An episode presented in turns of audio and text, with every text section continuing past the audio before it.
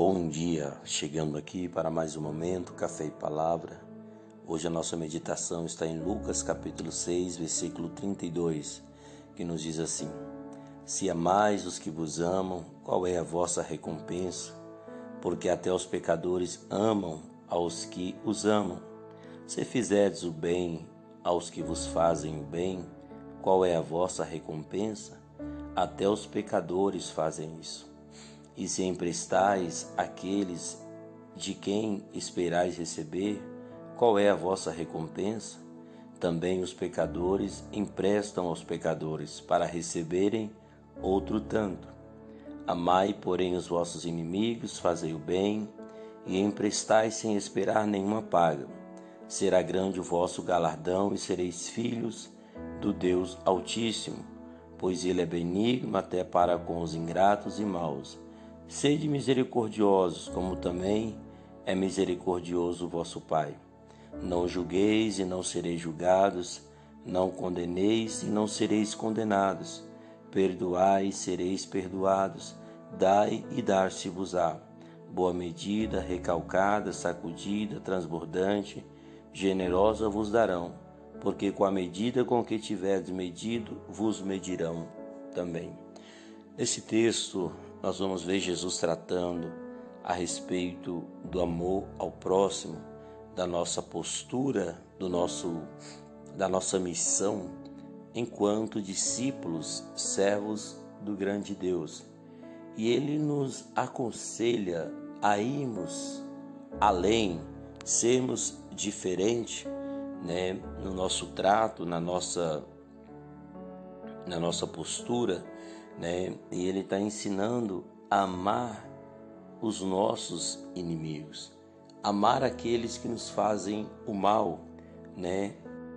E aqui ele deixa bem claro para nós, né, sobre essa importância de nós é, termos um posicionamento é, diferente daqueles que ainda não conhecem a Deus. O Senhor tem nos chamado para ser a resposta, para sermos a luz deste mundo e nós precisamos, né, é, dia após dia, nos esforçar. Eu sei que é um desafio, é algo é, que se torna até mesmo um pouco difícil né, para se fazer, mas não é algo opcional, mas sim algo obrigatório né, para nos tornarmos filhos de Deus.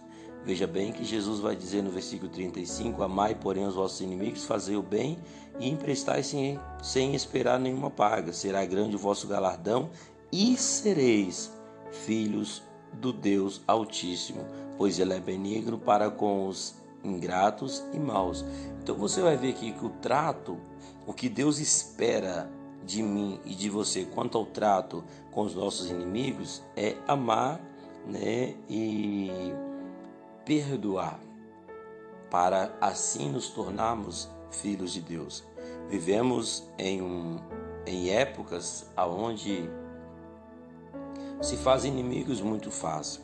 Pessoas cortam laços, cortam elos de amizade muito fácil, né? E nós precisamos nos esforçar para é, é, tentar fazer um, o máximo possível para cumprirmos a lei de Deus, porque essas é, colocações de Jesus, essa fala, não é algo opcional que nós escolhemos, mas é algo que para tornarmos filhos de Deus se torna obrigatório, né? nós nos portarmos desta maneira, porque é, é mediante a nossa ação que vai provocar uma reação dos céus. Olha para você ver no versículo 37, ele diz assim: Não julgueis e não sereis julgados. Ou seja, quando eu tenho uma ação de não julgar, eu também não vou ser julgado. Né? A palavra de Deus nos diz que com a mesma medida que nós tivermos medido e julgado, nós também seremos medido e julgado. Não condeneis e não sereis condenados, perdoai, sereis perdoados. Então, aqui, irmãos, ele estabelece uma condição é, de uma colheita para aquilo que nós plantamos. Ou seja, ele está dizendo nas palavras dele que a, a, a, é, semeadura é opcional, porém a colheita ela é obrigatória. Aquilo que eu semear, aquilo que eu plantar, eu vou colher. Né? Então, por isso ele está dizendo: não plante julgamento para que você não venha colher julgamento. Não plante condenação para que você não venha colher condenação. Né? Não plante ódio para que você também não venha colher o ódio. Nós precisamos analisar essa questão e refletir sobre isso. Né? Limpar a nossa mente, limpar o nosso coração.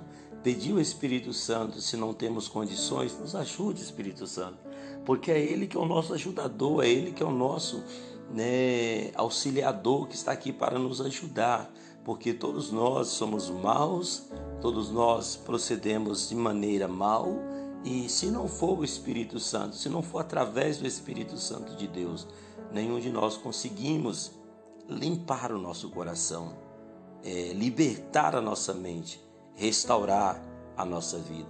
É através da ação do Espírito Santo. Então nós precisamos convidar o Espírito Santo para nos ajudar a plantarmos sementes boas, para nos ajudar a plantar amor, plantar misericórdia, para que também venhamos colher isso. No versículo 38 ele diz: Dai e dar-se-vos-á, boa medida recalcada, sacudida transbordando, generosamente vos darão. Porque com a medida com que tiveres medido, vos medirão também. Então o Senhor está dizendo: Eu preciso né, ao invés de ficar na retaguarda esperando que me faça,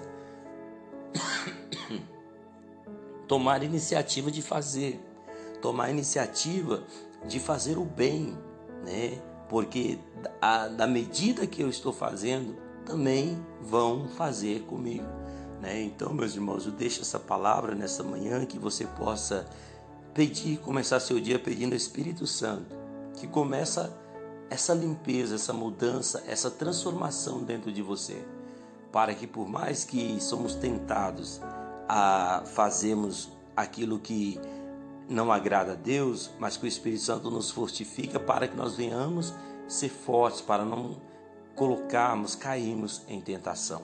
Amém? Deixe essa palavra para nossa reflexão, para nossa meditação durante esse dia, em nome de Jesus.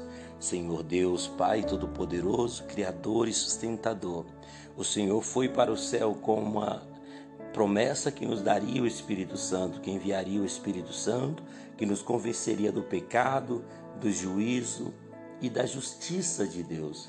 E nós te pedimos, amigo Espírito Santo, nos ajude a limpar a moldar o nosso coração, nos ajude a transformar a nossa mente, para que possamos estar aptos, aptos para entrar, ó Deus, no teu reino, na tua glória.